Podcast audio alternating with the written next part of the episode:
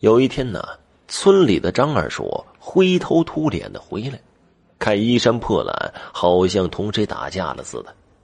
张二叔还带回了一个中年男人。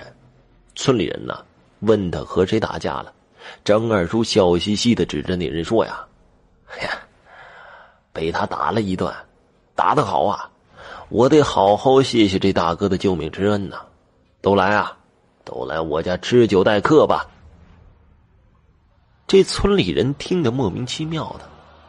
那个时候啊，正是过正月，庄稼人都闲着没事真跟着去了张二叔家呀，听故事看热闹。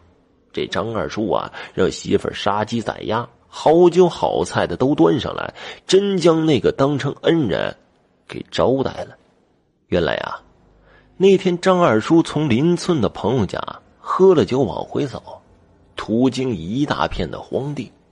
张二叔中午喝了酒，有点晕乎乎的，一脚深一脚浅的挑着平整的地方走，忽然就听到一阵的鼓乐之声。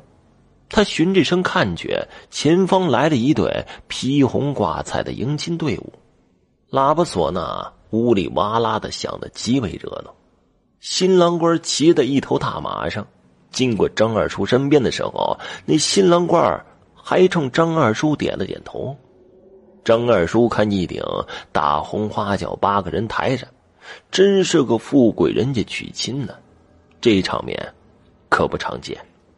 他站在路边看热闹，瞧着队伍打从他身边经过，忽然来了一个花衣白脸的矮胖男人，对着张二叔抱拳行礼，自称是个管家，对张二叔笑嘻嘻的说道：“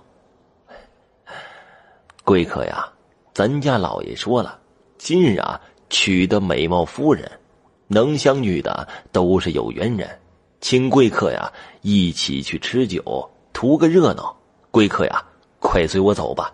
咱家的酒席呀，寻常人可吃不到呢。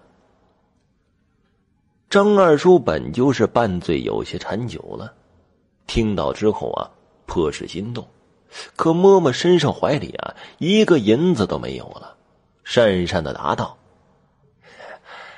今天呢，出门走的急了，庆事啊，无钱傍身，没有礼钱给呀。”这得恭喜你家老爷了，酒啊就不喝了。那白面管家咯咯一笑，嘿嘿，贵客呀，不必多礼，咱家呀只图人多热闹，不但不收礼金呢，还有礼品相赠。您呀就随我来吧。张二叔推辞不过，真的就进了队伍，跟着往前开始走。走了一会儿。路旁又来了个中年汉子，盯着迎亲的队伍看。张二叔咋都觉得那个人在看着他，可他并不认识那个人呢。白面管家满脸的堆笑，迎上去邀请这汉子去吃酒。可那汉子呀，沉着脸不搭理，也不搭话，反而啊走到张二叔的身边，一把揪住他的衣服，就给他扯出队伍，将他推倒在地上。嘴里还喊着：“好你个赖皮酒鬼啊！借了我的钱去喝酒，躲了我大半年了，让我好找啊！今天呢，我就让你还钱。”这张二叔也不是个好惹的，瞪大眼睛骂回去：“谁借你的钱了？我不认识你啊！你得动手打人呐！看我好欺负是不是啊？”这张二叔边骂还边爬了起来。和那汉子扭打在一起了。开始的时候啊，还辩解说他认错人了，可那汉子下手颇重，张二叔啊被打出了火气了，也不说话，咬着牙呀挥拳抬脚，两个人打的是不可开交。那白面管家在旁边急得团团转，直劝不要打了，赶不上队伍了。可两个脸红脖子粗的人呐，哪里还顾得上他呀？白面管家看队伍末尾已经走过去了，就跺了跺脚，冷哼了一声，不再搭理他俩了，追着迎亲队伍就走了。见这一行人走得远了，那个中年汉子突然就停了下来，长吁了一口气呀。哎呀，兄弟啊，别打了，别打了，你并没有欠我钱呐。这张二叔浑身疼痛啊，这额头、嘴角也都破了。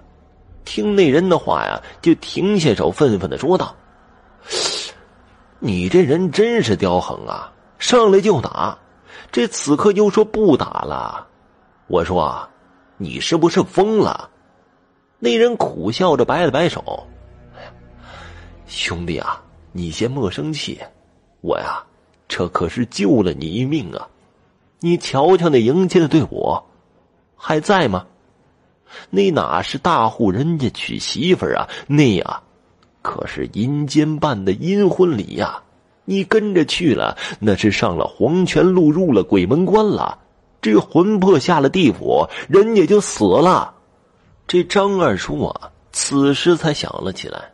附近的几个村子，他都去过，没有什么大户人家。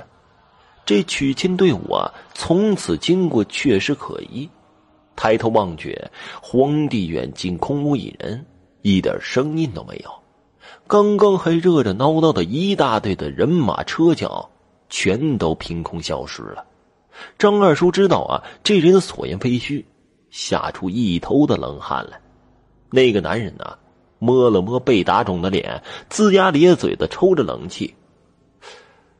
兄弟啊，这正月里人间不娶亲，荒郊不看红喜事，你竟是不懂吗？亏得遇见我呀！你身着灰布衣，先是被拉去的生人呐。我也不敢说破，怕那一些鬼啊恼羞成怒，只得借口找你还钱，打了一架，才糊弄过去。救你一命啊！只是啊，你的拳头啊，也不是吃素的呀，倒是啊，真打了我一顿。哎呀！张二叔连连的作揖道歉，拉着那男人回的村子，定要好好报答救命之恩。